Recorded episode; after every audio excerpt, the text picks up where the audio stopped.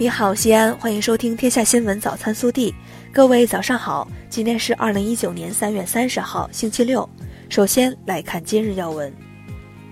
中共中央政治局三月二十九号召开会议，审议《中国共产党党组工作条例》和《中国共产党党员教育管理工作条例》。中共中央总书记习近平主持会议。下面是本地新闻。昨日上午。作为国内首个以丝绸之路为主题的国际专业旅游展会，2019西安丝绸之路国际旅游博览会在西安拉开帷幕，共吸引来自“一带一路”沿线43个国家地区、国内31个省区市的500余家文化旅游单位和国内外500余名特邀买家参会。3月29号上午，市长李明远前往凤景小学、西航二中调研我市教育工作有关情况。他强调，要深入学习贯彻习近平总书记关于教育的重要论述，不断完善规划布局，加大财政投入力度，努力为市民群众提供更多更优质教育资源。为进一步提高教育经费使用效益，加快推进全省教育现代化，省政府日前印发《关于进一步调整优化结构、提高教育经费使用效益的实施意见》，意见明确。财政教育经费要优先保障中小学教职工工资发放，健全中小学教师工资联动机制。昨日，记者从省发改委获悉，因增值税率下调，四月一号零时起，我省油价将下调，西安九十二号汽油每升调整至六点七六元。昨日，记者从省发改委获悉，由于天然气增值税率调整。我省天然气门站价格自四月一号起，由每立方米一点二三元调整为一点二二元。与此同时，西安天然气销售价格和车用天然气销售价格也同步下调。三月二十九号，西安中院依法公开一审宣判被告单位陕西奥凯电缆有限公司及王志伟等八名被告人犯生产、销售伪劣产品罪。单位行贿罪、行贿罪一案，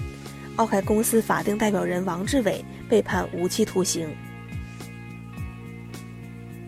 记者昨日从市保障性住房管理中心获悉，四月二号，该中心将对百花家园、丰和坊等十四个公共租赁住房小区一千五百七十四套公租房，通过摇号方式进行分配。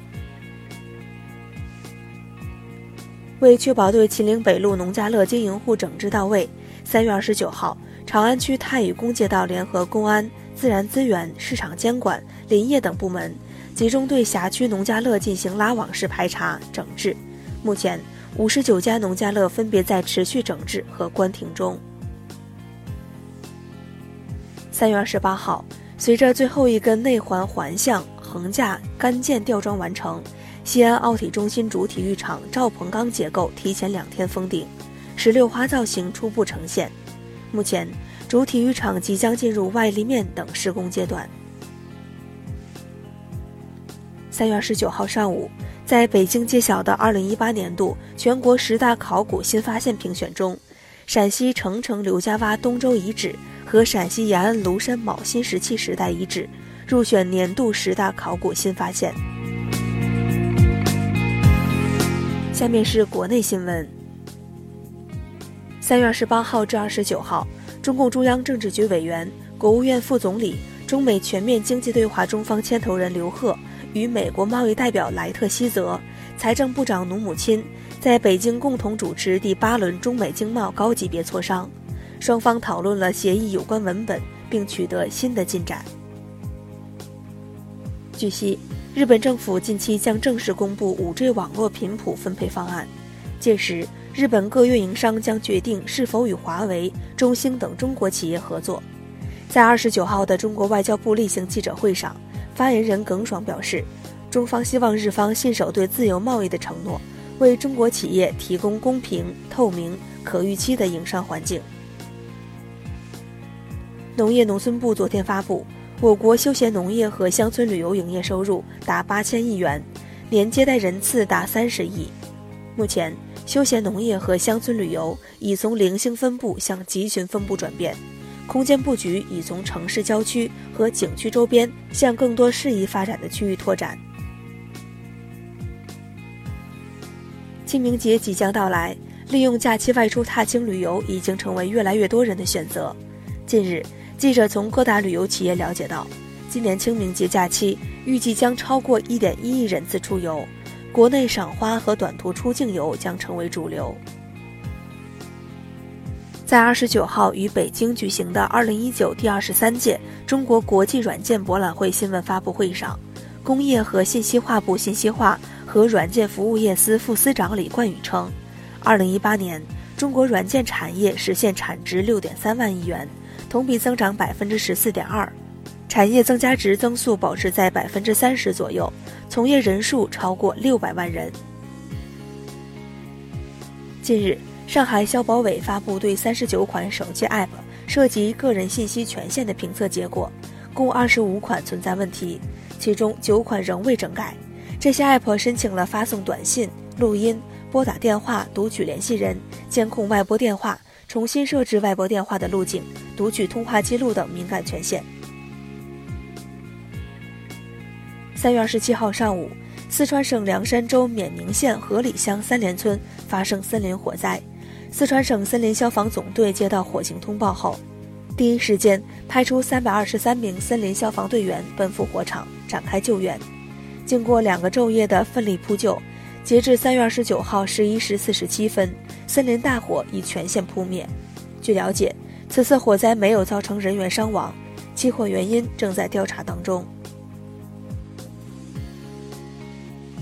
二十九号，南宁海关介绍。在中国海关总署缉私局统一部署和广东分署缉私局直接指挥下，该关近日开展“守护者 ”2019 专项行动，查获特大濒危物种及其制品走私案，打掉犯罪团伙九个。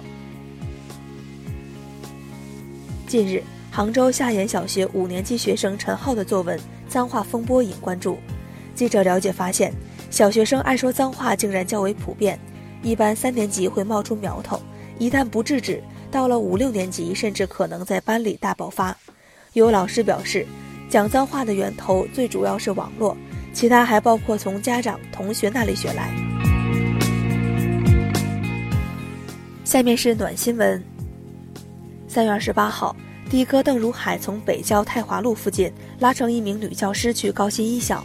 途经昆明路十字时，邓如海看到路边站着一位脸色苍白的瘦弱女子。一只手捂着肚子，一只手不停地向过往车辆挥舞。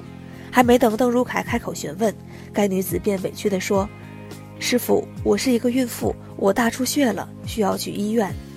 情况紧急。”邓如海在征求车上乘客同意后，迅速拉乘着孕妇赶往高新医院。据了解，经过医院抢救，目前孕妇已脱离生命危险。